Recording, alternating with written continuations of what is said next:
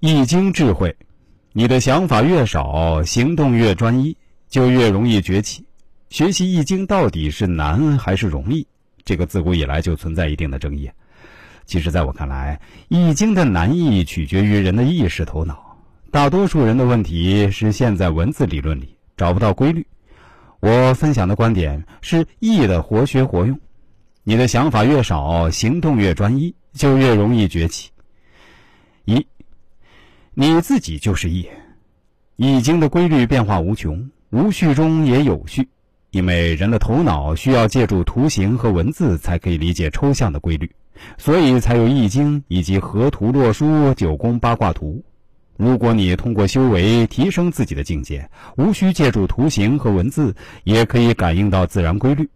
有句话叫“易无思也，无为也”，既然不动，感而遂通天下之故。人本身也是生活在规律之中，自己也是一。换句话说，你以为自己不变，其实你每一刻都在变化。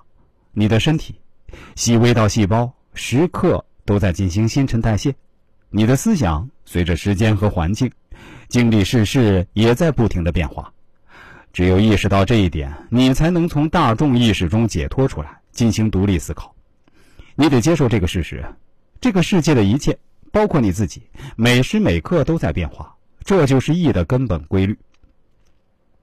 第二，你现在思想来自过去的经验，不要被思想束缚。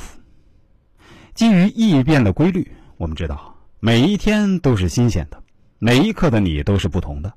虽然你没感觉出来，感觉来自你的心智，你的心智来自你过去所经历的一切，逐渐形成的人类第二认知。人类的第一认知只有婴儿知道。老子说：“得道的人回归婴儿的状态，指的是返璞归真，回归到人类的先天第一认知，类似直觉意识，知道就是知道了，无需逻辑推理，这是人类第一认知。事实证明，你的心智，也就是你的第二认知，往往是限制你的内因。举个例子，你过去恋爱失败了十次。”这种经验逐渐形成一种心智思想，这种思想使自己很难恋爱成功，因为心智头脑来自过去的经验。